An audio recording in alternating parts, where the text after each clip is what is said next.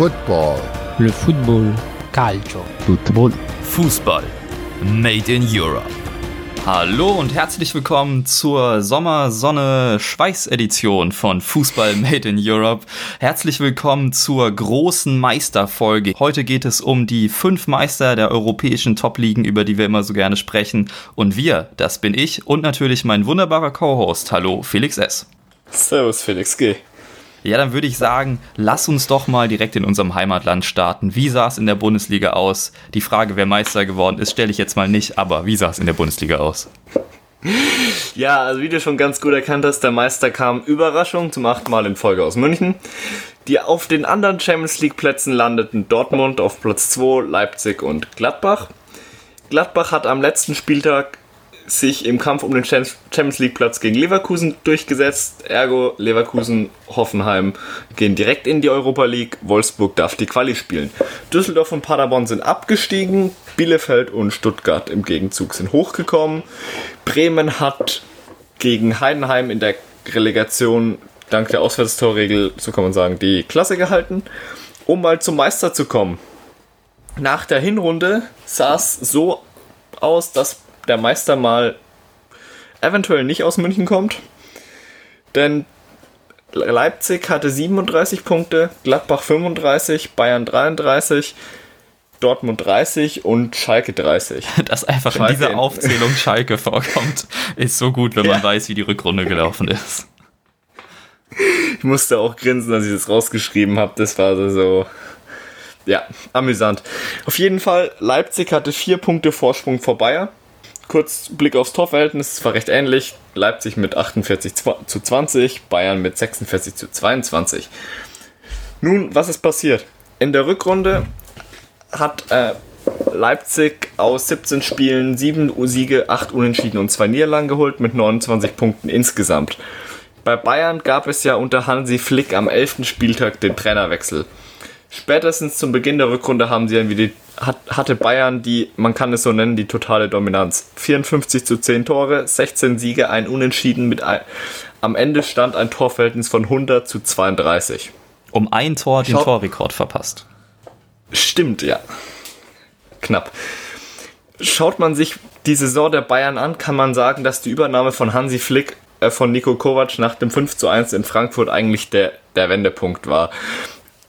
Danach hat sich vieles geändert. Der Hauptpunkt ist meiner Meinung nach das Pressing. Wenn man sich einmal mal die Zahlen anschaut, die Passes per Defensive Action zum Beispiel, je geringer die Zahl ist, also ähm, zugelassene Pässe, je höher ist das Pressing. Kovac hatte 11,5 Pässe, Flick 8,5.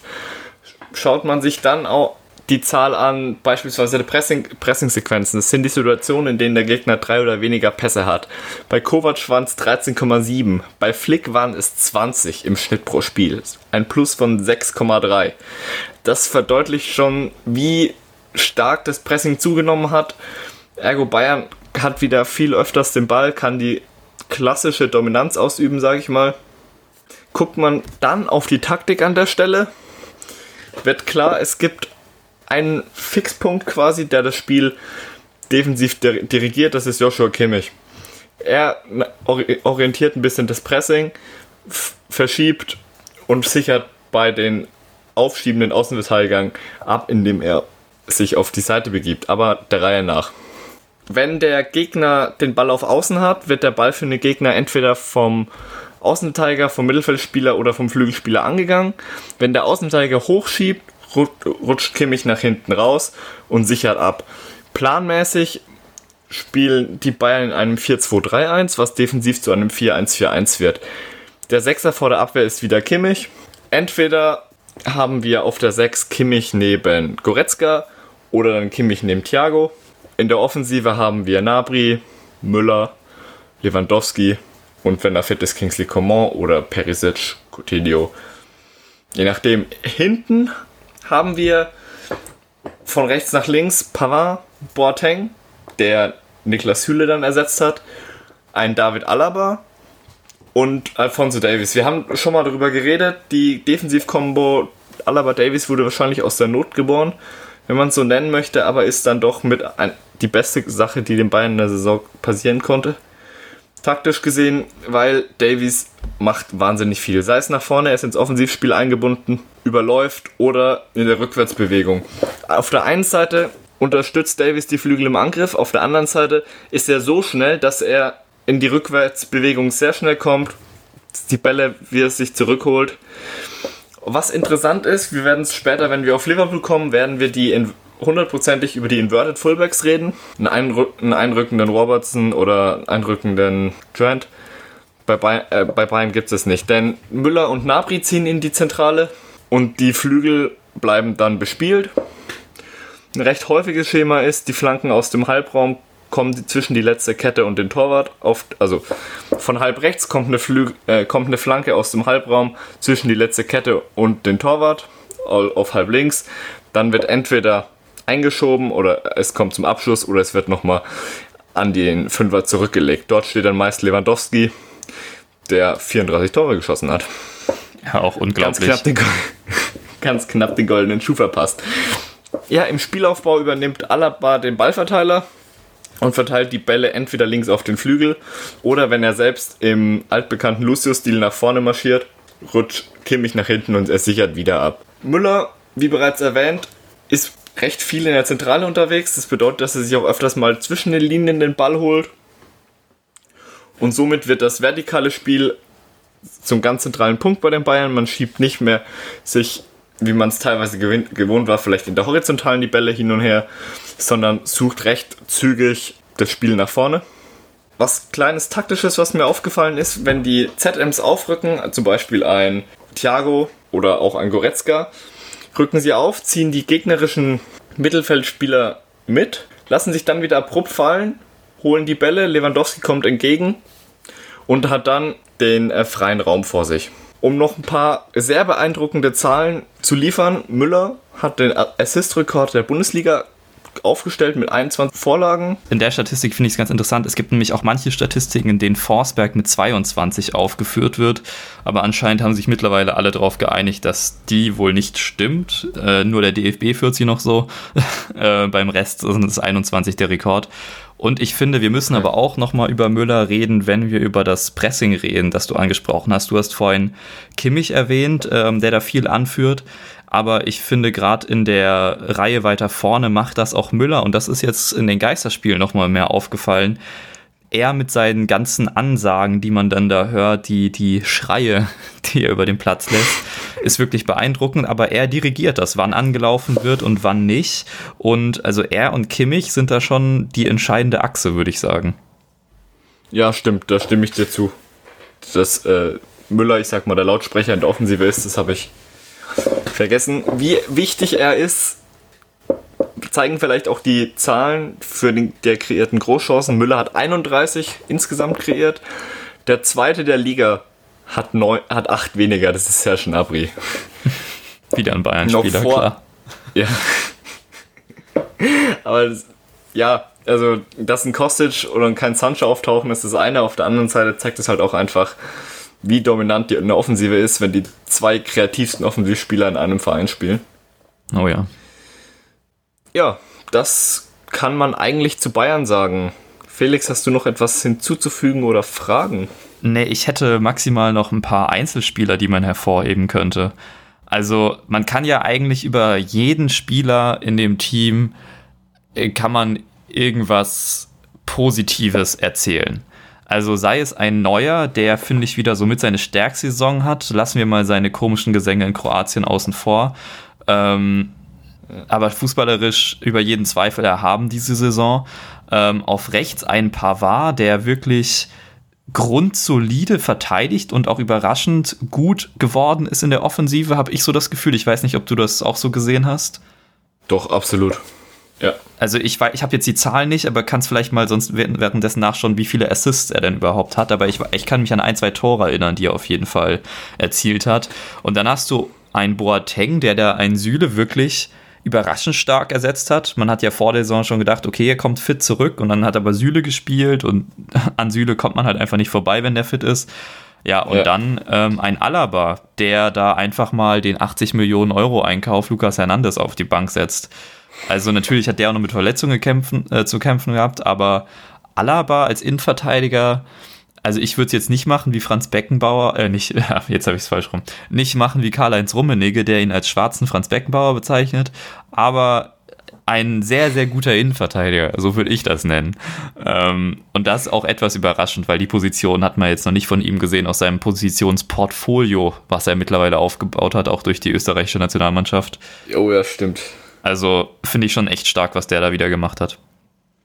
Ja, ähm, noch kurz ein paar Zahlen zu Pavard. Rate mal, wie viele Scorerpunkte er insgesamt gemacht hat. Insgesamt würde ich jetzt mal eine In 8, der Saison. 8 würde ich sagen. Respekt. Sehr gut. Vier Tore, vier Vorlagen. Oh, ha. ich hätte jetzt irgendwie eher so drei Tore, fünf Vorlagen, aber na gut.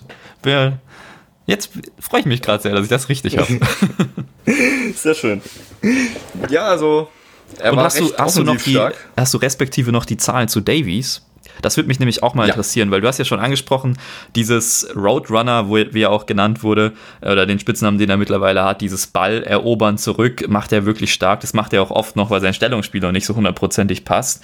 Und offensiv ist er natürlich mit seiner Schnelligkeit und dem Dribbling, was er ja einfach als gelernter Flügelspieler kann, ähm, sowieso stark. Aber ich finde jetzt auch, dass er defensiv das sehr gut gemacht hat. Und jetzt bin ich gespannt, was für Zahlen du für mich hast. Rate mal. Ah, da wieder raten. Scorerpunkte? Ja. Ähm, ich glaube, er hat gar nicht mal so viele. Ich glaube, er initiiert viel, aber ob er dann wirklich der ist, ich würde jetzt mal sagen sechs, weniger als Pavard. Na, es wären, waren wieder acht. Drei Tore und fünf Vorlagen. Ach, okay. Ja, nicht schlecht. Ja, also ich bin auch echt mal gespannt, was bei ihm nächste Saison kommt. Du hast die Stellungsfehler im Defensivspiel angesprochen. Ja gut, ich man will jetzt auch von einem 19-Jährigen, der, ich sag mal, von heute auf morgen links zum Linksverteidiger umgeschult wurde, nicht das große Defensivspiel erwarten, aber ich kann mir schon vorstellen, dass er da sich noch stark verbessern wird, jetzt auch über die Sommerpause. Vielleicht ein bisschen mehr noch in der, für die Theorie macht und dann kommt da was. Das ist ein schöner Satz, ein bisschen mehr für die Theorie. Ja, ähm, muss, er, muss er sich vielleicht mal hinsetzen So jeder Pauken. Student. Ja. Ja, und dann natürlich, also hast du ja auch schon erwähnt, Kimmich absolut überragend, auch ein Goretzka sehr stark. Ähm, Müller haben wir auch schon erwähnt. Nabri. Thiago. Ja, Thiago ist halt dadurch, dass er gegen Ende hat er nicht mehr so viel gespielt, aber Thiago ist eh einer meiner absoluten Lieblingsfußballer. Also dem, dem zuzuschauen ist immer, immer eine Augenweide. Ja. Vielleicht sehen wir den ja beim Verein. Oh, wolltest du es auch machen? Ja, wir hatten beide dieselbe Brücke im Kopf, oder? Ja, dann, dann bau du sie. Ja, dann vielleicht kann man Thiago ja dann nächste Saison nicht mehr in der Bundesliga anschauen, aber dafür beim englischen Meister, der aus Liverpool kommt. Ja, Ähm. wunderbare Überleitung, Felix, wie du da nur drauf gekommen bist. Ich weiß es nicht. Also, wir haben es schon. Meister in England ist der FC Liverpool oder der Liverpool FC, wie es richtig heißt. Gehen wir nochmal ein wenig die Tabelle durch. Auf den Champions League Plätzen sind gelandet Liverpool, Manchester City, Manchester United und Chelsea. Hat sich sogar noch alles am letzten Spieltag entschieden. In der Europa League sind dann Leicester und Tottenham, Tottenham nur auf dem Quali-Platz und Arsenal, die sich direkt durch den FA Cup-Sieg gegen Chelsea qualifiziert haben. Abgestiegen sind Bournemouth, Watford und Norwich und dafür haben wir nächste Saison neu in der Liga, beziehungsweise das erste Mal seit 16 Jahren wieder zurück Leeds United, außerdem noch West Bromwich Albion und Fulham, die nach einem Jahr Abstinenz wieder zurückkehren werden in die Premier League. So, und jetzt apropos 16 Jahre nicht mehr in der gleichen Liga, eine noch längere Zeit mussten die Scousers auf den Titel warten. Liverpool das erste Mal seit 30 Jahren wieder Meister und das mit 99 Punkten aus 38 Spielen, knapp die 100 verpasst. 32 Siege, 3 Unentschieden, 3 Niederlagen stehen am Ende zu Buche und 18 Punkte Vorsprung auf Platz 2 auf Manchester City. Sie haben den frühesten und spätesten Titel in England. Ich glaube, diesen Fakt habt ihr bestimmt schon mal gehört. Spätester einfach durch das Datum, dank Corona und der früheste Titel, weil sie sieben Spieltage vor Schluss schon Meister waren.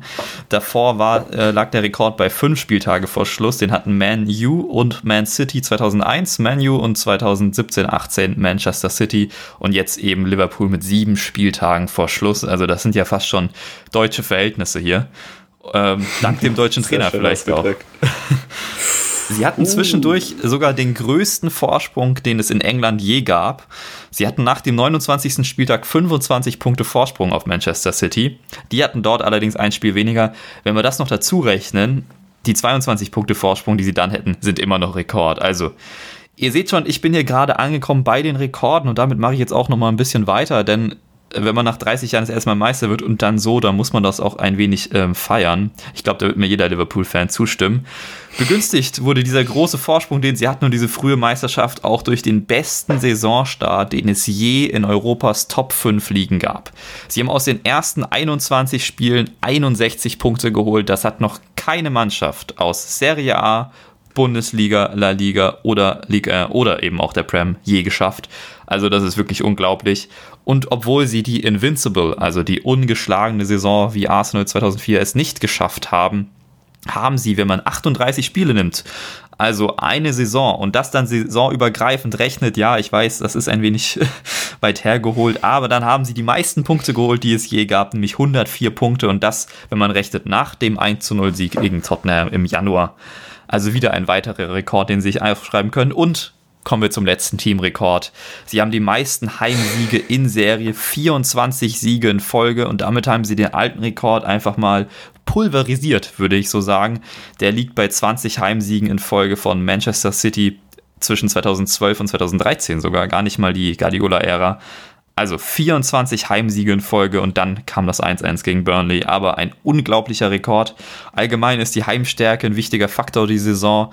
Bis auf dieses 1-1 gegen Burnley gab es nämlich nur Siege, also 17 weitere Siege. Sie sind jetzt seit drei, seit drei unglaublichen Premier League-Saisons zu Hause ungeschlagen.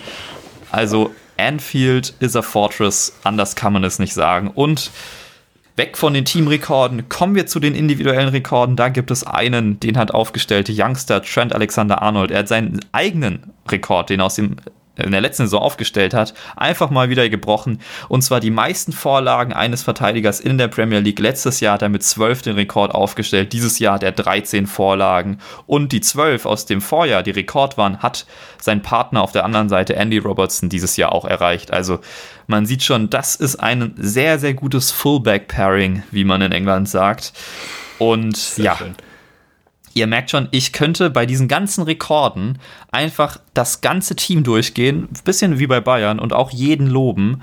Aber ich möchte ein wenig den größeren Blick wagen. Den hat nämlich The Athletic ähm, aufgemacht, ein Sport-Online-Magazin, um es mal ganz grob zu sagen. Und zwar gab es dort einen Artikel, wie Klopp seit seinem Amtsantritt im Oktober 2015 Liverpool taktisch verändert hat. Und ähm, diese Punkte bin ich einfach mal durchgegangen oder werde sie jetzt mit euch durchgehen. Das sind zehn taktische Innovationen. Und den Artikel werde ich auch verlinken, wenn ihr das lesen möchtet. Ihr könnt auch einen Probemonat machen, kann ich nur sehr empfehlen. Fangen wir doch aber mal an mit dem Amtsantritt von Jürgen Klopp, Oktober 2015. Sein erstes Spiel damals gegen Tottenham. Es war ein 0 zu 0, also erstmal unspektakulär. Aber was man direkt gesehen hat, ähm, was er eingeführt hat bei Liverpool, ist das Pressing beziehungsweise das berühmte Gegenpressing. Im Artikel war auch eine Google-Suche beziehungsweise ähm, verlinkt um zu sehen, wie viele Google-Suchen es gab. Und im Oktober 2015 gab es direkt einen hohen Peak bei Gegenpressing. Haben in England ganz viele mm. Leute plötzlich gegoogelt, was das denn bedeutet.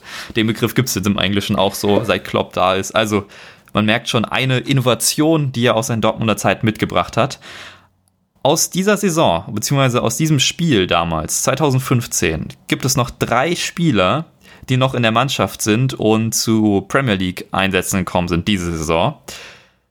Du als Liverpool-Supporter, rate doch mal, welche drei Spieler das waren, die 2015 im Team standen, die diese Saison noch Einsätze hatten.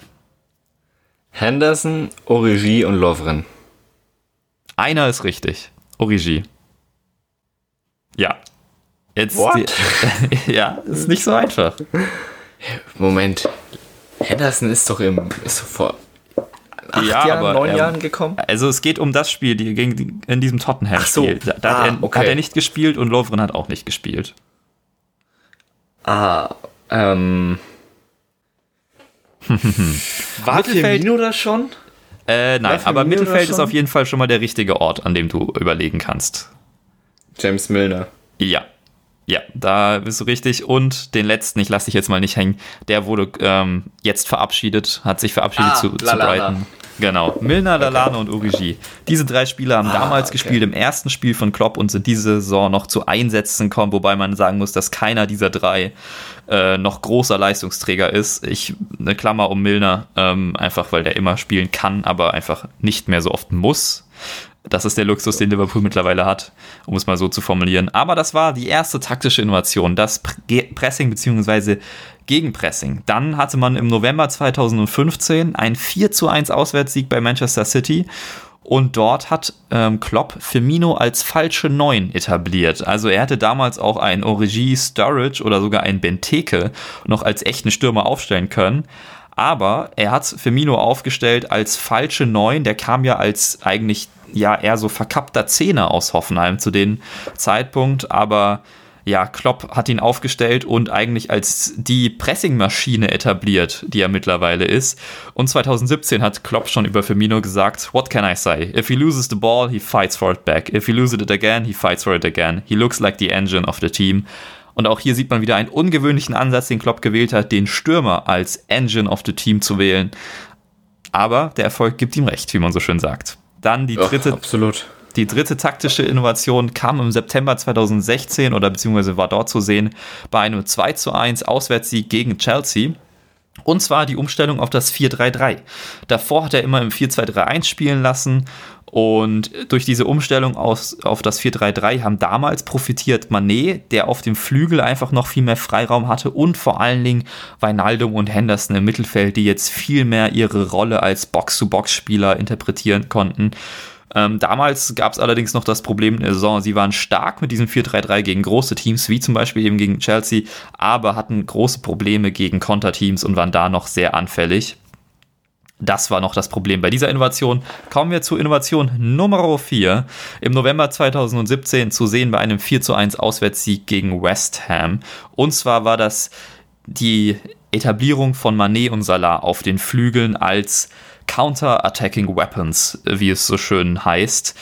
Coutinho war davor immer der in Anführungszeichen Star des Spiels als Zehner, um den sich das Spiel dreht. Und jetzt sind es die Flügel. Also ab diesem Zeitpunkt, November 2017, sind es die Flügel, denn sie sind perfekt für die schnellen Gegenstöße, die Liverpool damals so charakteristisch machen. In diesem Spiel charakteristisch ist unter anderem das Tor nach einer Ecke, ein ähm, Kontertor von Salah und Manet zusammen ausgespielt. Elf Sekunden hat es gedauert ähm, vom eigenen 16er zum Tor. Also wirklich unglaublich.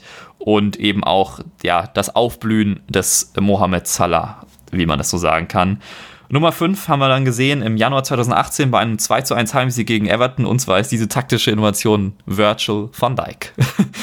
Kann man ganz einfach benennen, äh, denn man hat einfach den damals teuersten Innenverteidiger der Welt gehabt. Ähm, ich weiß ehrlich gesagt noch, als das Signing kam und ich ein wenig verdutzt war über die Summe für diesen Spieler, der ja damals bei Southampton gut war, aber jetzt auch nicht als der beste Innenverteidiger der Welt galt. Absolut. Ja. Ich auch. Erinnerst du dich noch an den Screenshot, die ich, den ich dir geschickt habe? Ja, stand er da nicht Nur, vom Weihnachtsbaum? What the fuck? Ja, genau, steht vorm Weihnachtsbaum, hält das Trikot und ich schreibe nur dir nur so, ja, what the fuck, viel zu überteuert. Ich würde diese Worte gerne zurücknehmen. Ja, man kann es nicht oft genug sagen. Also deswegen ist sie als auch taktische Innovation eigentlich aufgeführt. Was er für einen Impact hatte, ist ja unglaublich. Vor allen Dingen direkt der Impact bei diesem 2 zu 1 Heimsieg gegen Everton. Also dann dieses Kopfballtor ist ja unglaublich. Ja. Und er hat auch seinen Nebenmännern äh, Gomez und Martip endlich die Sicherheit gegeben, die davor gefehlt hat, die ein Lovre nie so ausstrahlen konnte. Und mit dieser Schnelligkeit, die er hat, ähm, gibt es jetzt eben auch die Möglichkeit, dass das Team weiter nach vorne schiebt, dass ein Robertson seine Läufe machen kann. Das alles wurde erst ermöglicht durch Virgil van Dijk, der da hinten wirklich ein absoluter Rock ist, ähm, der Fels in der Brandung, wie man so schön sagt, ähm, unumstößlich. Dann taktische Innovation Nummer 6 im Dezember 2018 zu sehen bei einem, 2 zu, äh, bei einem 1 zu 0 Heimsieg gegen Neapel in der Champions League, dem 1 zu 0 Heimsieg gegen Neapel in der Gruppenphase. Wichtig fürs Weiterkommen ist wieder ein Spieler und zwar das fehlende Puzzleteil Weltklasse-Torhüter. Hier im Namen, im wunderschönen Namen von Alison Ramses Becker. Ähm, was man hierzu nur sagen kann bei diesem Spiel ist einfach dead safe kurz vor Ende gegen Arkadio Schmelik. Ja. Ähm, Muss wenn ihr man das nicht, im Kopf habt, muss man einfach sehen. Muss man sehen und gesehen haben und dann weiß man, was gemeint ist. Und das war der Moment, wo allen klar war, okay, jetzt haben wir ihn. Jetzt haben wir den Torhüter, jetzt haben wir den Innenverteidiger. Und das Spiel hat sich aber noch weiterentwickelt. Äh, mit Innovation Nummer 7 im Februar 2019 perfekt zu sehen beim 5-0 Heimsieg gegen Watford. Assists durch Außenverteidiger. Außenverteidiger waren unter Klopp schon immer eine Sache, die er ähm, forciert hat. Und in diesem Spiel gab es einfach drei Assists für Trent Alexander-Arnold und zwei Assists für Robertson. Also jedes Tor durch einen Assist der Außenverteidiger. Äh, wirklich unglaublich. Und wenn man jetzt mal so einen kleinen Vergleich zieht, äh, Klopp hat also 8 Millionen ausgegeben für das beste Außenverteidiger-Pärchen der Welt. Zum Vergleich, Guardiola hat für Außenverteidiger 152 Millionen Pfund ausgegeben für einen Mandy, Danilo, Walker und Cancelo. Und bei Cancelo wurde ja auch noch Danilo eingetauscht. Das ist nicht mal mit einberechnet. Also ihr seht schon ähm, Levels, wie man so schön sagt. Ähm, die Außenverteidiger helfen im Spiel gegen tiefstehende Gegner, was damals noch ein Problem war, und eben kreieren eine neue Gefährlichkeit bei Standards. Da ist eben Trent Alexander-Arnold auch nochmal ein Faktor mit seinen direkten Standards plötzlich. Innovation Nummer 8 im März 2019. Zum Beispiel. Ja, genau. Im März 2019 zu sehen beim 3 zu 1 Auswärtssieg in der Champions League gegen Bayern sind die langen Bälle. Und ja, lange Bälle, das Schlagwort ist erstmal verhasst unter Fußballenthusiasten, weil es steht eben für Kick and Rush, für kein schönes Spiel. Aber es ist einfach ein Mittel, das hinzugefügt wurde zu den ganzen Mitteln, die dann Liverpool hatte. Und hier eben zu sehen, durch den langen Ball von Van Dijk zu Manet, der dann sich gegen Neuer durchsetzt und das Tor macht. Ähm, die Innenverteidiger Van Dijk und Gomez in vielen Fällen können diese langen Bälle schlagen und Alisson eben auch. Kleiner Funfact am Rande, Alisson auch mit einem Scorerpunkt in dieser Saison. Also ihr seht schon, die langen Bälle sind ein Mittel und wenn man mit Manet und Salah auch solch schnellen Außen, äh, also Flügelspieler hat, dann kann man das auch machen.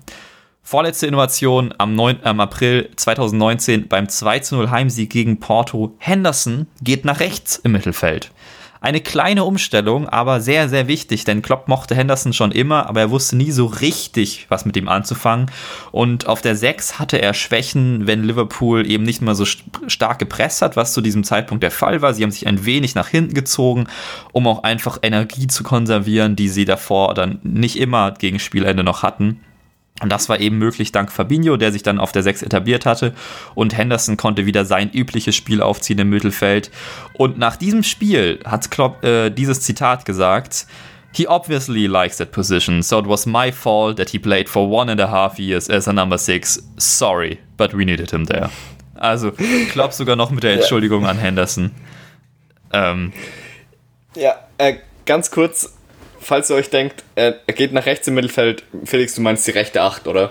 Die rechte rechten 8. Achterspot. Genau. Ja, in dem 4-3-3, das etabliert wurde, hat er jetzt die rechte 8 auf der linken Wijnaldum und auf der 6 jetzt eben Fabinho. Und Fabinho ist eben auch die letzte taktische Innovation. Wieder ein Spieler im September 2019 einfach zu sehen beim 2-1 Auswärtssieg. Absolute ja, Dominierung äh, von Fabinho. Er hat die Gegenspieler im Mittelfeld ausgeschaltet in diesem Spiel, Jorginho, ähm, und gleichzeitig das Spiel im Ballbesitz absolut gelenkt und dirigiert mit Vorstößen. Also das Mittelfeld war endlich komplett. Der Angriff war komplett schon angesprochen. Die Abwehr war komplett. Torhüter, das komplette Team aufgebaut. Und das muss man auch einfach so sagen, denn in dieser Saison kam kein neuer Spieler dazu. Eingekauft wurde letzte Saison ein Backup-Torhüter, Youngster, aber niemand essentiell fürs Team. Und das zeigt einfach, dass das eine taktische Entwicklung war und nicht nur durch Transfers gelöst wurde, die natürlich, habe ich jetzt dreimal als Innovation genannt, ein Faktor spielen, aber eben nicht der reine Faktor sind, sondern dass man auch weiß, Ja, wie man die. Spieler, die man hat, einzusetzen hat. Also Also, das hat sich ja dann. Ich sag mal, es hatte ein Jahr grobe Vorlaufzeit. Van Dijk zum Beispiel. Also klar, er hatte einen riesigen Impact als, direkt als er gekommen ist, aber dann spätestens eineinhalb Jahre später hat er seinen von schon hohen Peak erreicht und dann ging es ab, um es mal mit Phrasen um sich zu schmeißen. Ja, gut, mit denen habe ich mich auch gerade nicht zurückgehalten. Also alles gut. Ja, ist einfach ähm, eine unglaubliche Saison und wenn man bedenkt, sie hatten letzte Saison auch schon 98 Punkte und haben es da mit einem Punkt hinter Man City nicht geschafft.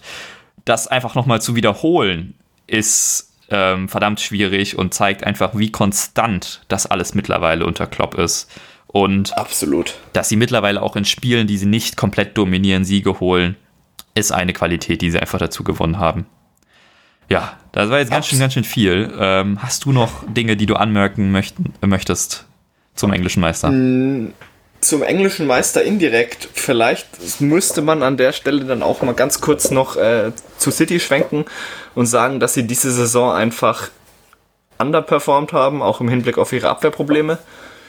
Und das war dann meiner, weil du hast gesagt, sie haben Liverpooler Spiele gewonnen, die sie nicht, die ähm, sie nicht hätten gewinnen müssen. Und Man City hat wahnsinnig viele Punkte liegen gelassen bei Spielen, die sie hätten gewinnen müssen, wo sie komplett dominiert haben, aber es dann aufgrund von individuellen Fehlern oder eine Elver etc. es zum Punktverlust kam. Auch hat beispielsweise ein Laporte ewig verletzt gefehlt. Und das war da dann der Grund, warum Liverpool um Weihnachten die, diese Dominanz aufbauen konnte, dass City mehr Punkte verloren hat. Ja. Oder viele Punkte hat liegen lassen und Liverpool dann halt einfach kontinuierlich weiter gewonnen hat, auch wenn es mal dreckig wurde und City hat dann halt Punkte liegen gelassen. Muss man auch so sagen. Weil ich, ich erwähne es, weil später bei in der Serie A werde ich auch nochmal drauf zu sprechen kommen. Das ja, es ist nicht immer der Meister. Es ist nicht immer der starke, äh, der starke Sieger, sondern auch teilweise einfach der schwächelnde Verlierer. Wenn man's, aber an äh, der Seite, ja, aber an der Stelle muss man einfach nur sagen, dass Liverpool unfassbar stark war. ja. Und, und die hätten ja den 100-Punkte-Rekord ohne Probleme pulverisiert, wäre dann hinten raus nicht die Luft raus gewesen. Das muss man auch mal so sagen. Ja, ein paar Hangover-Games noch dabei. Ja, gut. Zwei Tage nach dem, na, äh, nach der feststehenden Meisterschaft 4-0 gegen City zu spielen, da war wahrscheinlich jeder noch angetrunken, von daher. Ja, also ich glaube, das nimmt ihn auch keiner übel und ähm, die, die ganze Stadt ist dankbar. Absolut nicht. Und äh, konträr zu Liverpool ähm, ist ja für Man City eh der Champions League-Titel wichtiger, den sie jetzt noch erreichen können, nachdem sie Real ausgeschaltet haben im, Viertel, Ja, äh, im Achtelfinale. Und apropos Real, die sind aber Meister geworden in Spanien, in La Liga. Und da schauen wir jetzt auch mal hin. Sie sind also Erster geworden, haben es in die Champions League geschafft. Das haben außerdem noch geschafft der FC Barcelona, Atletico Madrid und Sevilla. In die Europa League sind gekommen Villarreal und Real Sociedad und Granada darf in die Europa League Quali und das als Aufsteiger, also auch sehr beeindruckend. Abgestiegen sind Leganés, Mallorca und Espanyol und nächste Saison neu in der Liga sind auf jeden Fall Huesca und Cadiz und Aufsteiger Nummer 3 wird noch ausgespielt. Also da sind noch die Playoffs. Äh, in den nächsten zwei Wochen wissen wir dann auch noch, wer das wird. Ja, und wie schon gesagt, Real Madrid ist Meister geworden mit 87 Punkten aus 38 Spielen. Das bedeutet, es waren 26 Siege, 9 Unentschieden und 3 Niederlagen. Am Ende 5 Punkte Vorsprung aus den, auf den großen Rivalen aus Barcelona. Sie haben keine einzige Heimniederlage gehabt äh, während der laufenden Saison, 15 Siege, 4 Unentschieden und waren zudem noch die beste Auswärtsmannschaft. Wenn ihr mehr über den Spielstil wissen wollt, dann kommt jetzt der eingespielte Teil von Real Madrid aus der vorletzten Folge, über, äh, als ich über sie gesprochen habe, denn seitdem hat sich nichts mehr geändert. Sie haben weiterhin mit 1 zu 0 äh, dreckig gewonnen ähm, und ihre starke Defensive beibehalten. Also von daher wird dieser Teil gleich eingespielt. Also wundert euch nicht, wenn das vielleicht ein wenig anders klingt. Das ist einfach von vor zwei Wochen. Ihr könnt das auch gerne skippen mit den Kapitelmarken. Ähm, auf die weise ich natürlich jetzt auch mal so mitten in der Folge hin. Das ergibt sehr viel Sinn. ähm, aber ihr könnt hin und her skippen und springen, wie ihr wollt. Ja, jetzt stellt sich natürlich die Frage, was macht Real gerade so gut oder wie spielen sie überhaupt? Sie haben aktuell ein 4-2-3-1 und 4-3-1-2 mal ausprobiert, aber sie bleiben eigentlich bei ihrem Standardsystem, dem 4-3-3. Mit dem starten sie auf jeden Fall in die Spiele. Das kann auch mal variiert werden, das macht sie dann ab und zu, aber im Prinzip ist das 4-3-3, das man von Real kennt, auch immer noch das Standardsystem. Und für diejenigen, die schon länger dabei sind und sich daran erinnern, als ich das letzte Mal über Real Madrid gesprochen habe und sie auch gelobt habe, habe ich vor allem die Defensive gelobt. Und das kann ich weiterhin so machen. Denn die ist immer noch sehr, sehr stark. Aktuell ist vor allem Courtois, der äh, positiv auffällt im Tor, der das sehr, sehr gut macht. Und auch Ramos. Ähm, ihr habt bestimmt die Tore gesehen, irgendwie Elfmeter-Tore, Freistoßtore, die er jetzt zuletzt geschossen hat. Aber er ist eben, also er macht offensiv viel, aber auch in der Defensive ist er aktuell sehr wichtig. Er ist für den Aufbau zuständig und es ist eine neue Fähigkeit ja vielleicht dazugekommen oder wieder dazugekommen, besser gesagt. Er kommt mittlerweile auch in Spiele rein, in die anfangs nicht so gut für ihn laufen. Das war davor ab und zu so eine Schwäche, wenn die ersten 20, 30 Minuten nicht so gepasst haben, dann hat das ganze Spiel nicht so gepasst. Und in diese Spiele kämpft Nur er sich auf jetzt Ramos so, bezogen oder allgemein? Nee, auf, auf Ramos bezogen, dass er okay. dann ähm, in diesen Spielen jetzt wieder reinkommt. Und Jo. das ähm, ist auf jeden Fall eine Eigenschaft, die positiv ist, die ähm, die Abwehr nochmal verstärkt. Neben sich hat er Varan, der sehr konstant ist, ähm, allerdings nie so sehr in den Spielaufbau einbezogen wurde. Das wird jetzt auch so langsam ein bisschen mehr, also dass die Last eben nicht nur auf den Schultern von Ramos liegt. Man merkt einfach, dass ähm, man mit Varan jemanden hat, auf den man auch in Zukunft noch sehr lange bauen kann. Ähm, immer noch ein, ja, wie ich finde, einer der besten Transfers von Real die letzten Jahre und das zeigt sich immer wieder. Und apropos Transfers, ähm, da hatten sie ja auch Ferland Mendy geholt für die linke Abwehrseite und der fängt sich langsam an durchzusetzen gegenüber Marcelo. Also die ersten Spiele nach Restart ähm, hat Marcelo noch gespielt. Man hat aber auch schon gesehen, dass es dort einfach die ja, Defizite, die Marcelo hat, weiterhin gibt. Dass er einfach defensiv nicht der Stärkste ist. Offensiv macht er immer noch was, aber man sieht mittlerweile auch gerade in Sprint so ein wenig das Alter an und auch die Ausdauer ist nicht mehr ganz die, wie man sie schon mal gekannt hat. Und da macht Mandy gerade einfach einen sehr guten Job. Vor allen Dingen defensiv ist er einfach wesentlich stärker und das fällt auch auf. Und auf der rechten Abwehrseite hat man Cavachal. Das ist einfach der unangefochtene Dauerläufer, der macht seinen Job. Der ist da auch nicht wegzudenken. Ähm, vielleicht auch ein ganz interessanter Aspekt, wenn man an den Hakimi-Transfer denkt, der jetzt äh, zu Inter geht. Man weiß Ja, nicht, ob sich definitiv. Hakimi da direkt durchgesetzt hätte, aber das ist vielleicht nochmal eine andere Baustelle. Lass uns erstmal weiter über die Außenverteidiger sprechen, die das gut machen aktuell und bei denen auch taktisch eine neue Dimension dazugekommen ist. Vielleicht erinnert ihr euch noch dran, dass ich ähm, über Außenverteidiger gesprochen habe, die nach innen gezogen sind. Und hier passt wieder das Stichwort Hakimi, denn das war im Zuge von Borussia Dortmund, die der ganzen ähm, Offensive eine neue Dimension gegeben hat, indem die Außenverteidiger nach innen ziehen und dadurch die offensiven Außenspieler, das ist dann jetzt bei ähm, Real dann äh, Vinicius oder Hazard oder ein Bale, je nachdem wer das spielt, eben außen bleiben können, Ja. die Außen wirklich besetzen können und dann die ähm, Außenverteidiger sozusagen dann nicht die Flanke schlagen, sondern nach innen ziehen und dort ähm, Dinge kreieren können. Und das ist sowas, was neu dazugekommen ist, aber es passiert sogar schon im Aufbau, um mehr für, ja, um für mehr Anspielstationen zu sorgen. Ist ganz interessant zu sehen, gerade das im Aufbau sieht man nicht so oft. Ähm, auf jeden Fall kann man da mal vielleicht, ja, ein Auge drauf werfen, wenn man wieder ein Realspiel sieht. Und ja, dann können wir eigentlich zum Mittelfeld kommen. In dem Mittelfeld ist groß, groß. Man muss es einfach so sagen. Er ist nach wie vor die Passmaschine, ähm, der Spiellenker. Es ist alles einfach sehr, sehr gut, was er da macht. Dann hast du einen Modric, der nach der Pause sehr fit zurückgekommen ist, wieder viel arbeitet, viel fürs Team macht. Ähm, und ein Casemiro, der sich auch offensiv einschaltet, einige gute Offensivaktionen hat, wie man es auch schon Anfang der Saison gesehen hat, und der das Team einfach zusammenhält, weiterhin die be besondere Fähigkeit besitzt, immer am Rande der, der gelben Karte oder am Rande der roten Karte zu spielen und immer Schön mal wieder von der. Schippe zu springen. Aber das ist einfach Casemiro. Und dann hast du dieses, dieses Dreier-Mittelfeld, das einfach so lange auch schon zusammenspielt und so gut zusammenspielt und das machen sie immerhin. Und jetzt kommen wir eigentlich zu dem interessantesten Teil, wie ich finde, aktuell bei Real, äh, die Offensive. Wir haben ganz vorne drin einen Karim äh, äh, Benzema, der profitiert auf jeden Fall von der Pause, ist wieder äh, fitter zurückgekommen, ist nach wie vor sehr, sehr wichtig fürs Team. Das ist ja auch immer die Debatte, wenn es um Benzema geht. Ist er der Stürmer oder ist er irgendwie der, der fürs Team arbeitet? Ich finde, man kann ihn in Teilen sogar mit einem Firmino vergleichen. Ich weiß ja nicht, ob du das auch machen würdest, aber ich finde, er ist schon so auch von der Spielanlage und äh, wie er fürs Team arbeitet, doch in Teilen ähnlich. Mm, Ja, also Firmino finde ich, also was meiner Meinung nach Benzema von Firmino unterscheidet, ist, dass Benzema halt deutlich mehr Zug zum Tor hat. Firmino kreiert Räume oder ähm, und, und setzt halt Mané und Salah in, in Szene, sage ich mal. Macht für die Platz und Benzema ist ja der zweitbeste Torschütze der Liga. Ja, das Also ist ja so eine neue Dimension, die er so ein bisschen lernen musste seit äh, Ronaldo weg ist. Aber als Ronaldo noch da war, hat er ja eigentlich auch das äh, relativ ähnlich gemacht, dieses mit den Räumen Ja, genau. ziehen. Und dann halt er für Ronaldo. Und jetzt kommt ein Da, interessanter er Aspekt. ja, da passt der Firmino-Vergleich super zur Ronaldo-Zeit. Okay. Und jetzt kommt nämlich der interessante Aspekt, dass das vielleicht wieder ein wenig zurückkommt.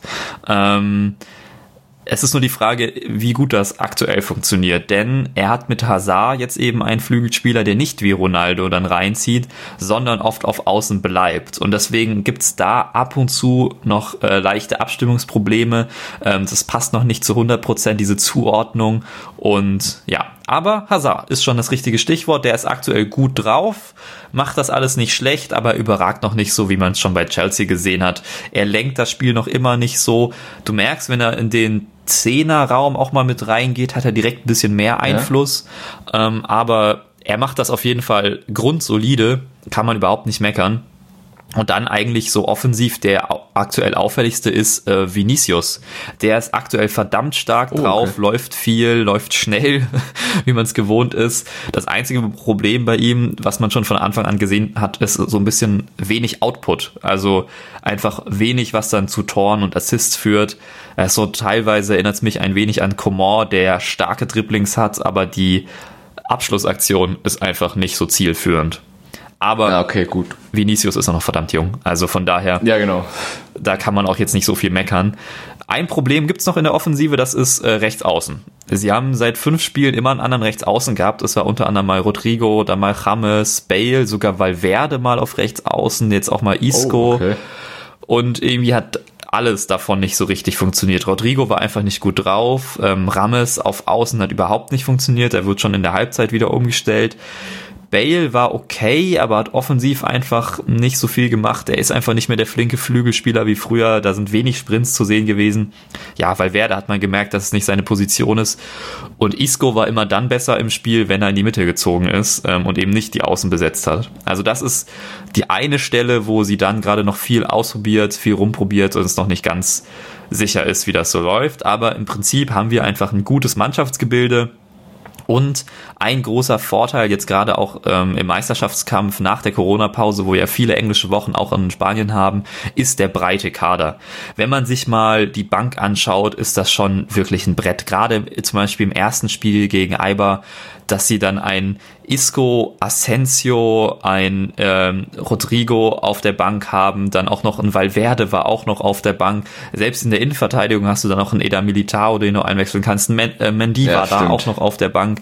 Also der Kader ist verdammt breit und das ist ein Vorteil, den sie gegenüber ja, ihrem großen Konkurrenten haben, Barcelona.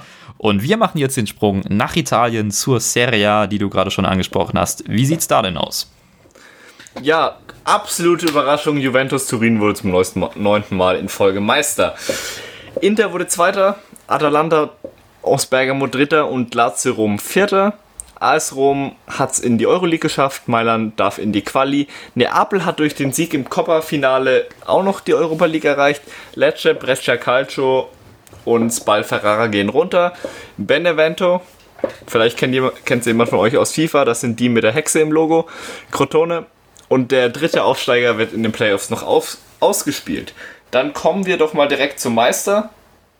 Für einen Meister vielleicht dann doch recht unüblich, haben sie letztens ihren Trainer entlassen, Maurizio Sarri, gut nach dem Champions League aus gegen Lyon. Wenn man beim wenn man den Champions League Sieg klar als Titel ausgibt und dann im Achtelfinale rausfliegt, an einem gewissen Punkt auch verständlich.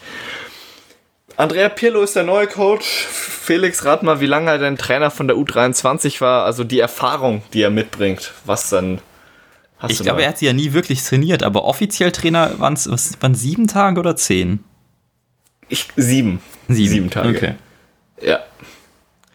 Ja, also da sieht man, wie sehr Turin jetzt auf Andrea Pirlo vertraut. Auf der anderen Seite absolut verständlich. Ja. Aber wir Aber haben auch schon gesehen es- in der Serie A, das kann schiefgehen. Also sprich, äh, Gattuso bei Milan hat auch nicht so lange gehalten. Wobei ich sagen muss, es, ich würde es wirklich schade finden, wenn Pirlo scheitert, denn ähm, es gibt wenige Fußballer, die, glaube ich, nach Karriereende, die ich nach Karriere immer noch so sehr mag wie Andrea Pirlo. Absolut. Und auch wenige Fußballer, die ich mir so gut als Trainer vorstellen kann wie Pirlo. Ja, das stimmt. Da, würd, da würde mir spontan noch ein Stevie G einfallen. Ja, ist er ja hat auch es ja schon. gezeigt, dass er guter Trainer ist. Xavi ist ja auch schon Trainer. Und dann, ja. Ja, ist die auch schon weniger. Mittelfeldhaudegen. Genau. Wobei Xavi möchte ich jetzt nicht mit dem Wort Haudegen in einem Satz verwenden. Ja. egal. Pirlo auch nicht unbedingt, aber du weißt, was ich meine. Ja, genau, wir wissen beide, was wir meinen. Ja gut, dann kommen wir zu Juve. Ähm, sie wurden wieder Meister, diesmal rechnerisch zwei Spieltage vor Schluss. Juve hat, ganz kurz die, äh, die Tabelle runterzugehen, Juve hat 83 Punkte, Inter 82, Lazio und Atalanta haben beide 78. Juve hat die letzten beiden Spiele verloren, als die Meisterschaft rechnerisch schon feststand. Dementsprechend sieht es hier wieder so aus, als ob es hinten raus nochmal spannend war. Jetzt könnte man sagen, warum ist Juve auf einmal Meister? Oder was ist denn mit Atalanta oder Lazio passiert? Felix, ich habe es vorhin erwähnt, in England, dass es in Italien so ist, dass im Endeffekt Juve Meister geworden ist, weil die Verfolger eingebrochen sind. Wie gesagt, Juve ist Meister, Lazio ist eingebrochen und Atalanta hat erst zu spät an Fahrt aufgenommen. Wenn man sich mal anguckt, Lazio hat seit dem Restart in zwölf Spielen nur fünf Siege, ein Unentschieden geholt. Das sind 16 Punkte mit sechs Niederlagen. Wie Atalanta gestartet ist, nach 17 Spielen hatte, war Atalanta Fünfter und hatte 11 Punkte Rückstand auf Juve. Seit dem Restart haben sie einfach 30 Punkte aus 13 Spielen geholt. Das verdeutlicht meiner Meinung nach einfach so ein bisschen, dass auf der einen Seite die, die richtig zugelegt haben, haben ein bisschen zu spät zugelegt und Lazio ist eingebrochen. Wann, warum Lazio jetzt eingebrochen ist und ob es das dieses 2 zu 3 gegen Atalanta war, wo man das 2-0 noch aus der Hand gegeben hat, das ist jetzt, ich nenne es mal Spekulatius. Ja, aber ich finde, man darf hier in der, in der Kalkulation auch nicht Inter rausrechnen, die ja äh, auch lange auf der Eins waren und dann das direkte Duell gegen Juve auch verloren haben und damit so ein bisschen den Anschluss und ihn wieder hätten herstellen können, es da aber dann auch selbst verkackt haben. Also gibt's, Ja. ähm, ich glaube, Atalanta kann man da am wenigsten was vorwerfen, einfach weil die halt Absolut. aufgeholt haben, sozusagen. Lazio und Inter müssen sich da schon eher äh, irgendwie in die eigenen Taschen gucken, was sie da falsch gemacht haben. Stichwort Inter und Meister. Ich lehn, wage mich mal aus dem Fenster zu lehnen, aber jetzt mit einem Ach Ashraf Hakimi und einem, wenn Martinez denn gehalten wird, wo, wo ich finde, dass es einfach diese äh, Stand jetzt so aussieht, habe ich ziemlich Bock auf die neue Serie A-Saison. Conte Oh ja. plus Hakimi. Vielleicht bin gespannt, wenn er noch so auf links kommt. Ich könnte mir da vielleicht noch so einen Marcos Alonso vorstellen. Das, das würde funzen, glaube ich. Ja, kann Aber ich so richtig. Vor allem jetzt Sanchez, der jetzt auch am Ende noch ins Team reingerückt ist und auch wirklich gut. Ja, Da, da kommt was. stimmt. Sanchez hat, äh, hat, ist jetzt offiziell auch bei Inter. Ja, Wurde der Vertrag aufgelöst. Von daher, hab Bock. Aber schauen wir mal ein bisschen genauer auf Sarri. Denn Sarri, oder die Umstellung von Sarri zu Allegri war ja eine große. Juventus war unter Allegri einen komplett anderen Stil gewöhnt. Tief verteidigen, kein hohes Pressing. Wenn man sich ganz kurz den Sarri-Ball anschaut, oder beziehungsweise das, was Sarri vor der Saison vorhatte, weiß nicht, wer von euch die Pressekonferenz von Sarri im Trainingslager war das gesehen hat oder das Zitat mitbekommen hat, er erwarte von Pjanic 150 Pässe, es, er sieht in seinem Spiel den perfekten Mittelfeld, er, er, er sieht im Pjanic den perfekten Mittelfeldspieler. Die Realität war, Pjanic hatte 63,6 Pässe im pro Spiel, das sind die meisten bei Juve. Jetzt aber schon, wie hart er sich verschätzt hat. Das ist ungefähr so, wenn ich in eine Klausur reingehe, ja, ich erwarte von mir schon eine 1,0 und dann komme ich mit so einer 3,0 raus. Ja, gut, bestanden nicht. Ja. Ganz kurz, äh, es ist klar, dass Sarri an der Stelle auf äh, Jorginho angesprochen hat. Die Ja. Saison 17, 18. Da hatte Jorginho 96,8 Pässe, also die 150 waren vielleicht ein bisschen hochgegriffen. Aber Vielleicht. wenn man sich, ja, eventuell. Aber es sieht, es, man, man sieht schon, inwieweit der Spielstil von Sarri, ich sag mal, seinem Plan abgewichen ist während der Saison. Wenn er kl- klar sagt, dass er vorhatte, dass Pjanic den sogenannten Regista in der Jorginho-Rolle übernimmt. Und das zeigt ja dann auch, inwieweit der Spielaufbau, der im normalen Sarri-Ball unter von, ich sag jetzt mal einfach von Jorginho gemacht wurde, hat er ja nämlich auch bei Chelsea gemacht, in der, Letz-, in der vorletzten Saison, inwieweit diese Grundidee denn abhanden gekommen ist. Ich glaube, Wenn man Sarri dann hätte nämlich sich einfach so einen Pirlo gewünscht. Also, wenn, Oh man, ja. wenn man auf den Spielertyp schaut, den er gewollt hätte, wäre das doch eigentlich ein also noch spielender Pirlo. Ich weiß nicht, ob er ihn jetzt noch gewollt hätte, aber als er noch aktiv Fußball gespielt hat, wäre der auf jeden Absolut. Fall der perfekte Mann dafür gewesen. Wobei ich muss sagen, ich habe vor der Saison auch gedacht, dass äh, Pjanic den perfekten Sexer für äh, Sarri abgibt. Und wa war auch ehrlich gesagt ein bisschen gehypt, als ich mitbekommen habe, dass Sarri auf Pjanic trifft. Aber naja, man kann sich täuschen, ne? Um mal aus dem Mittelfeld in die Offensive zu gehen, die ist enorm abhängig von Ronaldo und Dybala. Sie zusammen haben sie 55 Treffer aller Juve-Tore erzielt 55 Prozent. und es, danke, 55 Prozent, ja. Sie hatten die fünf beste Offensive der Liga. Und rate mal, Felix, wer nach Ronaldo, Dybala und Higuain der beste Torschütze bei Juve war und wie viele Tore der gemacht hat? Warte, wen hast du genannt? Dybala, Higuain und Ronaldo. Ronaldo. Okay. Die drei Offensivspieler. Ähm, dann sag ich Bernardeschi. Es ist Matthias de Licht mit vier Treffern. Ach, vier. Ja, okay, gut. Ja. Ähm, es, da kommt dann halt auch nichts, keine Gefahr aus dem Mittelfeld. Die Offensive ist komplett, komplett abhängig von Dynaldo. Äh, Das war doch der Spitzname, den das, das Duo bekommen hat, oder? An der Ich- Stelle ganz kurz. Ja. Dybala, Serie A MVP. Was? Ähm, Ganz kurzer Einwurf. Ich konnte es nicht nachvollziehen, wer in der Saison einen Papu Gomez zum Beispiel gesehen hat oder einen Luis Alberto oder einen Ciro Immobile. Der fragt sich einfach nur. was ich Moment. gar nicht im, äh, im, im Kopf habe, wie viele Assists hat denn so ein Dybala? Also ich habe die, die reinen Stats nicht im Kopf, weil ich habe das auch gesehen und habe mich äh, etwas am Kopf gekratzt. Und aber ich kann jetzt auch nicht sagen, ob die, ob die Zahlen das rechtfertigen, weil spielerisch war das natürlich schon sehr stark, aber er hat ja jetzt auch nicht alle Spiele Ja. gemacht und immer 90 Minuten. Also es, er war jetzt nicht 100% essentiell für das Juve-Team. Also spielerisch absolut, wenn er gespielt hat, war es mega geil, ihm zuzuschauen. Aber wenn man sich dann halt mal wirklich seine Zahlen anschaut, gut, er hat 33 Spiele gespielt, 25 Startelf-Einsätze runtergebrochen, hat er im Schnitt 66 Minuten pro Spiel gehabt. Aber es waren dann halt auch nur in Anführungszeichen 11 Tore, 6 Vorlagen. Also Ja, schon, schon gute Werte, aber jetzt keine überragenden. Genau, es sind, es sind gute Werte und das sind auch Werte, die man von dem Paulo Dybala erwartet. No offense, aber wenn man einen Papu Gomez hat, der wirklich unfassbar spielt oder einen Luis Alberto, dann ich habe, wie gesagt, ich habe mit vielen MVPs gerechnet. Ich fand es auch cool, dass es nicht wie zum Beispiel in der Bundesliga oder in Frankreich oder auch in England, gut England, Henderson oder De Bruyne, da war es ja im Endeffekt klar, es wird einer von beiden, aber ich habe damit gerechnet, dass es einer von, ich sag mal, fünf verschiedenen wird, weil die meiner Meinung nach alle gleiche Chancen hatten, aber da, dem war, wo es war, war es dann wohl nicht so. Ja, aber um mal wieder kurz dazu zu kommen, was denn bei Juve ein bisschen das Manko ist. Ich gehe jetzt weniger darauf ein, was, warum Juve durch starke Leistung Meister geworden ist, sondern was mich ein bisschen gewundert hat, beziehungsweise was auch ähm, damit zu tun hat, dass dieser typische Sarri-Ball noch nicht so Platz stattgefunden hat, weil wie bereits erwähnt, das typische Sarri-Mittelfeld mit dem Regista war diese Saison nicht vorhanden. Man war in der Offensive sehr statisch. Auf der einen Seite zeugt es, dass viele Flanken waren.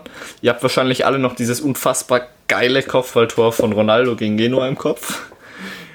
Ronaldo. Ja, aber ist halt auch Ronaldo. hat, also, ähm, mal ganz ehrlich, viele Flanken, ja, hast aber auch den perfekten Abnehmer. Also, Ja, gut. Muss man ihn auch zugestehen. Aber ist natürlich auch nicht das Spiel, das Sari forciert. Also da sehe ich auch wieder deinen Punkt. Also alles gut. Und wenn man dann, ich sag mal, die, den Punkt der mangelnden Kreativität, Kreativität ein bisschen unter, untermauern möchte, nach Neapel hat Juve die zweitmeisten Fernschüsse, also außerhalb des 16ers, im Schnitt 7,2 pro Spiel. Das ist dann doch ein bisschen viel für, ich sag mal, eine Sari-Mannschaft. Mhm. Wir hatten bei Liverpool, gut, Liverpool komplett anderer Spielstil, aber wir haben da über die starken Außen, Außen, Außenverteidiger geredet, mit 12 und 13 Assists. Zusammengenommen haben die Außenverteidiger Quadrado und Sandro bei Juve dieses Jahr drei Tore und acht Assists. Sie bleiben viel hinten und sichern ab, während die Mittelfeldspieler am 16er stehen, aber zum Beispiel ein, ein gelernter Flügel wie Quadrado hat dann doch Offensivqualitäten, die er dann vielleicht mal noch einbringen kann, wenn es darum geht, eine Backform mit einem Dribbling zu knacken oder so. Das traue ich ihm schon zu. Aber mit zwei Toren, fünf Assists war es nicht ganz rabenschwarz, wie ich jetzt vielleicht sagen wollte, äh, wie es sich jetzt vielleicht angehört hat. Was auch noch so ein, ein Punkt war, den ich ganz interessant fand, wenn man sich die Abwehr anguckt aus den letzten Jahren. Da waren 30 Gegentore, letztes Jahr gab es mal 24, dann gab es 27 und jetzt waren es dieses Jahr 43. Also das hat mich auch schon sehr überrascht. Das war die drittbeste Defensive der Liga. Inter hat mit 36 Gegentoren die beste gehabt. Also, ja, es passt aber so ein bisschen. Es gibt ja auch, äh, nur mal dazu zur Defensive, ähm, wurde jetzt auch gesagt, zum Beispiel, ich weiß gar nicht, wer genau das war, aber dass ein Delicht sich gar nicht verbessert hat bei Juve bisher. Ähm, das ist ja auch das war so von ein. Basten. Van, äh, Van Basten war das. Ja, das ist, ähm, finde ich, auch so ein Punkt. Und man hat es jetzt auch in der Champions League gesehen, als sie gegen äh, Lyon rausgeflogen sind. Ähm, auch dort wieder defensiv einigermaßen anfällig, finde ich. Ähm, auch gerade, man muss ja auch sagen, mit Quadrado ist ja kein richtiger Außenverteidiger. Das ist jetzt nicht immer ein Problem, wie man sieht bei Davies zum Beispiel, aber in dem ja. Fall ist es einfach ein Problem, wenn auch das Ganze drumrum einfach nicht so hundertprozentig passt. Und es ist jetzt auch alles viel zu viel Kritik dafür, dass sie Meister geworden sind. Nur, wenn man sich den Kader anschaut, was der leisten könnte und was er leistet, das ist einfach ein großer Unterschied. Und genau. das ist, glaube ich, auch das Problem, warum Sari jetzt gehen musste. Der Kader ist aktuell mit Ronaldo. Seit Ronaldo da ist, ist der Kader so ausgelegt, jetzt, jetzt Champions League gewinnen. Jetzt. Nicht wann anders. Jetzt. Ja. Solange Ronaldo genau. da ist und seine Leistung noch bringen kann, muss dieser Kader die Champions League gewinnen. Das siehst du auch an der Kaderstruktur in der Innenverteidigung mit einem Bonucci und einem Chiellini. Absolut. Mit einem Buffon im Tor. Das auch im Mittelfeld, gut, ein Pjanic geht jetzt als einer der Älteren, ein Matuidi wird auch gehen als einer der Älteren. Ähm, aber aber trotzdem, Higuain auch. Ja, also auch ein Higuain vorne drin. Viele alte Spieler, die noch auf ihrem Peak sind, aber länger auch als Ramsey. zwei Jahre. Ne, nehmen wir noch einen Ramsey dazu im Mittelfeld, der auch noch gespielt hat. Das ist, du hast da einfach Leute, die jetzt auch ein Alexandro auch schon geht auch auf die 30 zu, zu ein Quadrado ist auch über 30. Also du, du hast Costa ist auch 29, um mal noch ein paar Namen oder um auch ein bisschen Alters zu spielen. Ja, die also, einzig richtig jungen sind Bentancur mit 23, Rabiot mit ja 25, also so jung ist der auch nicht mehr. Ein Meridemiral ist 22, hat aber auch aber eher dann, weniger gespielt gegen Ende der Saison. Ja, absolut. Und die, das große Defensivtalent Daniele Rugani ist halt auch schon 26. Also ja, du hast halt die Licht als den jungen Spieler. Ja, klar, absolut. und dann so Dybala, Bernadeschi, die mal regelmäßig spielen, die ein bisschen jünger sind. Aber die, die Kaderstruktur ist einfach darauf ausgelegt, wir haben Spieler, die sind an ihrem Peak, manche wahrscheinlich auch schon ein bisschen drüber, aber wir müssen jetzt was gewinnen. Und dann aber einen Trainer zu holen wie Sari, dem man eigentlich ein bisschen Zeit geben muss, ist die Frage, ob das vielleicht die richtige Besetzung war. Deswegen, ich bin sehr gespannt. Vielleicht könnte Pirlo da genau der Richtige sein. Vielleicht schafft Pirlo diesen Sidan-Ansatz. Ich manage das Team, das Team ist in seinem Peak, ich manage das Team sehr gut, gebe ihnen einfache, aber gute taktische Strukturen mit, die sie umsetzen können. Und dann haben wir so ein bisschen was, wie sie dann mit Real gemacht hat, mit diesen drei Champions League-Siegen, was, was Pirlo Absolut. hier bei Juve machen könnte. Das kann ich mir vorstellen. Ob das funktioniert, ist wieder eine andere Sache. Aber, also, nehmt das nicht irgendwie, dass wir jetzt Juve so negativ sehen. Die haben die Liga gewonnen und die hätten wahrscheinlich am Ende, wenn es um was gegangen wäre, hätten sie die Spiele auch noch gewonnen. Aber das, dass es überhaupt so knapp wurde, darüber muss man, glaube ich, ein bisschen eher reden. Absolut, ja. Ja, das lässt sich zu Juve sagen. Also, ihr seht, liebe Juve-Fans, ich hack nicht auf Juve rum, sondern wir wundern uns mehr, was mit dem Kader möglich war, wäre. Ja, gerade auch Um mit dem Champions League aus. Absolut, ja. Wir nehmen übrigens so spät auf, weil wir mal wieder technische Probleme hatten. Nur mal kurz Notiz am Rande. Ja, und natürlich, weil wir auch einfach aufnehmen wollten, wenn es richtig heiß ist. Das war, war auch noch Es ein ist- Punkt. Es ist einfach geil, eine Stunde am Stück zu reden. Bei den Ja, Temperaturen. äh, das ist richtig, richtig schön. Gut, dann machen wir doch mal weiter äh, mit Frankreich, äh, der letzten verbleibenden äh, Top 5 Nationen. Hier ist auch ganz, ganz überraschend Paris Meister geworden. Die einzige Liga dieser ähm, fünf Ligen, die abgebrochen hat. Alle anderen haben ja dann doch nochmal fortgesetzt nach der Corona-Pause. In Frankreich wurde abgebrochen nach 28 Spieltagen, beziehungsweise für Paris 27. Sie sind also Meister geworden, in die Champions League gekommen. Außerdem ist noch Olympique Marseille in der Champions League und Stade Rennes ist in der Quali für die Champions League. In der Europa League haben es geschafft Lille, Nizza und Stade Rennes. Das ist ein Unterschied zum erstgenannten Verein. äh, abgestiegen äh, sind Amiens und Toulouse und nächste Saison neu in der Liga sind Lorient und Lens. Ähm, Paris ist Meister geworden mit 68 Punkten aus 27 Spielen, gleichbedeutend mit 22 Siegen, 2 Unentschieden und 3 Niederlagen. Sie hatten 12 Punkte Vorsprung auf den zweiten und das mit einem Spiel weniger. Also fehlende Dominanz bei Juve. Äh, Paris hatte die in der Liga, auch weil es mal Ja, wieder eine unglaublich schwache Liga war, abgesehen von Paris. Ähm, da haben wir auch schon ein paar Mal drüber geredet. Wenn man sich anschaut, wie, wie Rem es da in die Europa League geschafft hat, das ist eigentlich, ähm, eigentlich ist das zum Haare raufen. Ich mache hier nochmal ganz kurz die Tabelle auf, weil ich habe es vorhin gesehen und ich fand das so absurd. Die haben in 28 Spielen 26 Tore gemacht und 21 Tore bekommen und spielen nächstes Jahr international. Ja, Moment, bei, bei Rennen spielt aber auch der Torwart mit den meisten Paraden, glaube ich. Djokovic. Über Bei- den, äh, den habe ich bei, bei Star, äh, bei Rem. Rem. Es ist schwierig. Das Ja. ist, da merkt man einfach, wir sind keine Franzosen. Wenn man nach Zahlen geht, der, einer der besten Torhüter der Saison. Also bis Corona, weil den habe den hab ich bei unserer Top 11 habe ich den reingenommen. Ah, das Da war habe ich mich gewundert, dass der von Rem so weit vorne ist, aber ja. Hat, sie haben einen guten Torwart, aber dann wahrscheinlich halt auch nicht mehr. Anscheinend. Es reicht, es reicht fürs internationale Geschäft. Und vielleicht eine das sagt doch Gehaltserhöhung. weiß. einiges aus. Ja, wahrscheinlich. So, dann kommen wir Ich doch mal wieder zu, zu Paris. Außer da ist noch eine, ein Einwurf. Nö, ich muss nur dran denken an den, äh, an, den Franzo an den französischen Kumpel aus Malaga. Wenn man mit ihm über die Ligue 1 reden wollte, kam immer, our league is shit.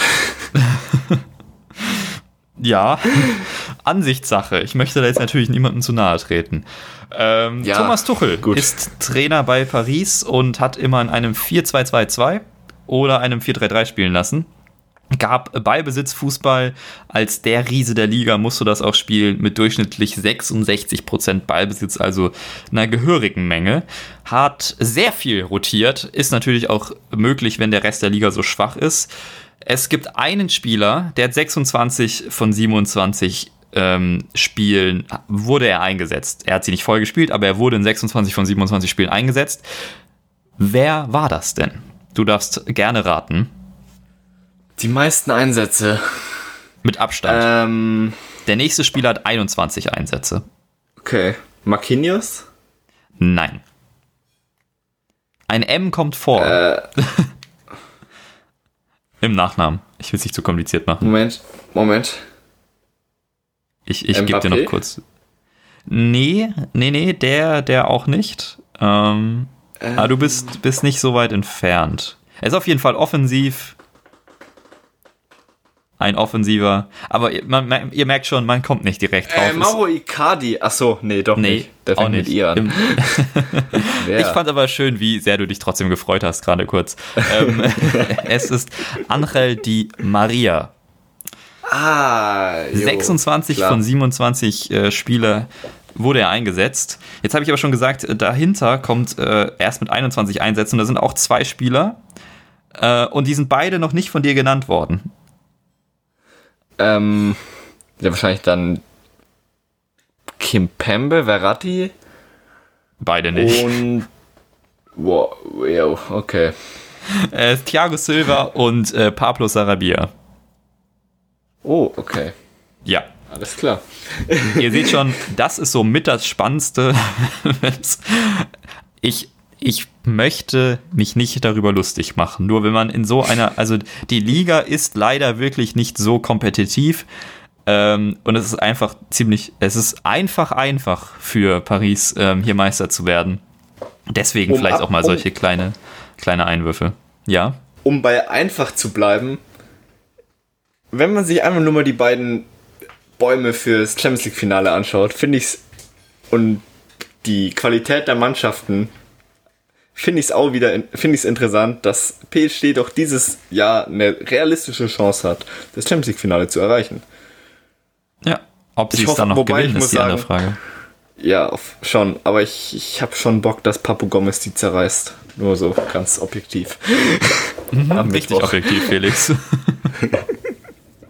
okay, schauen wir uns doch mal wieder Paris an. Was haben die denn überhaupt für einen Kader, den du hier schon so angepriesen hast? In der Defensive startet meist äh, Thomas Meunier auf rechts, beziehungsweise jetzt auch nicht mehr. Ähm, dann haben wir Juan Bernat auf links und in der Innenverteidigung wird gewechselt zwischen Thiago Silva, Marquinhos und Kimpembe.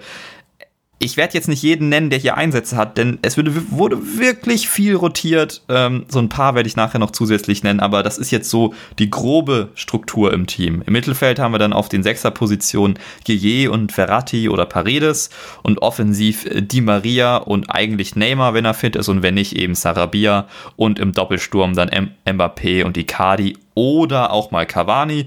Außerdem noch mit mehr als 10 Einsätzen Draxler, Kursawa, Diallo und Dagba. Im 4-2-2-2 sieht es dann so aus, dass im Spielaufbau ein klassisches Prinzip von Tuchel verfolgt wird. Die Spieler sollen immer zwei Anspielstationen haben. Also zum Beispiel, wenn Keylor Navas im Tor den Ball hat, sollen einfach beide Innenverteidiger frei sein und anspielbar. Und dann wird das gemacht.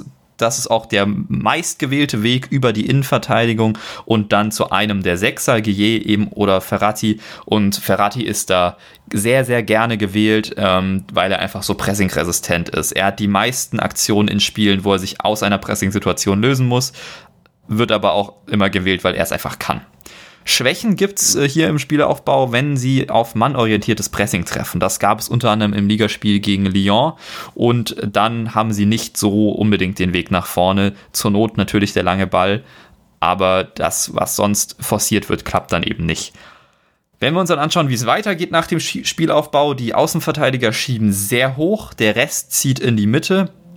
Ähm, wir haben dann die beiden Innenverteidiger vor in die Sechser und dann haben wir vorne wirklich so eine Klümpchenbildung bis eben auf die Außenverteidiger.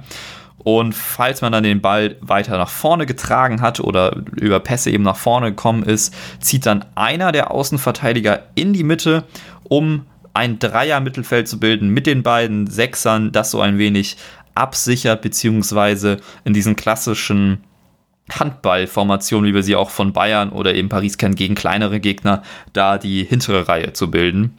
Sonst ist Tuchel großer Fan von Seitenüberladung äh, in der Offensive. Also viel auf einer Seite spielen, dort Überzahl kreieren zu versuchen und dann eben das gegnerische Team dahin ziehen, um Platz auf der anderen Seite ähm, zu machen für eben einen einzelnen Spieler. Das sind dann die Halbaußen in diesem 4-2-2-2, eben Neymar oder Di Maria die dann wieder nach außen ziehen, aus der Mitte hinaus, wenn der Platz gegeben wurde und dann anspielbar sind. Und sonst sind Läufe hinter die Abwehr auch ein sehr beliebtes Mittel. Das spielt gerade einem Mbappé in die Karten mit seiner Schnelligkeit. Der hat auch 18 Saisontore in 20 Einsätzen, äh, die meisten bei Paris. Aber auch ein Neymar profitiert davon, denn er ist ja bekanntlich auch sehr schnell. 13 Saisontore in 15 Einsätzen stehen bei ihm zu Buche.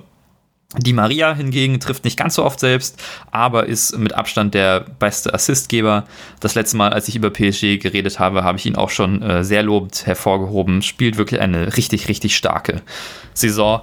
Man muss aber auch sagen, offensiv geht natürlich auch viel durch Einzelaktionen. Allein wenn die halt die Offensive, die, diese vier Namen Mbappé, Icardi, Neymar, Di Maria, ähm, ja, da, da lässt du die auch teilweise einfach machen, denn sie machen das schon gut. Ja, klar. Und gegen den Ball haben wir aggressives Pressing, also auch wirklich ziemlich hoch. Ähm, wird durch ein 4-4-2 gemacht. Dann ähm, ziehen eben Neymar und Di Maria ein wenig nach außen zurück. Wir haben ein klassisches 4-2-2. Die beiden Stürmer laufen als erstes an. Das Mittelfeld schiebt direkt hinterher und die Abwehr sichert ein wenig ab, falls doch mal was durchbrechen sollte. Es kann passieren, dass das überspielt wird, wenn die Außenverteidiger vom Gegner geschickt rausgezogen werden. Da fehlt ein wenig die Absicherung.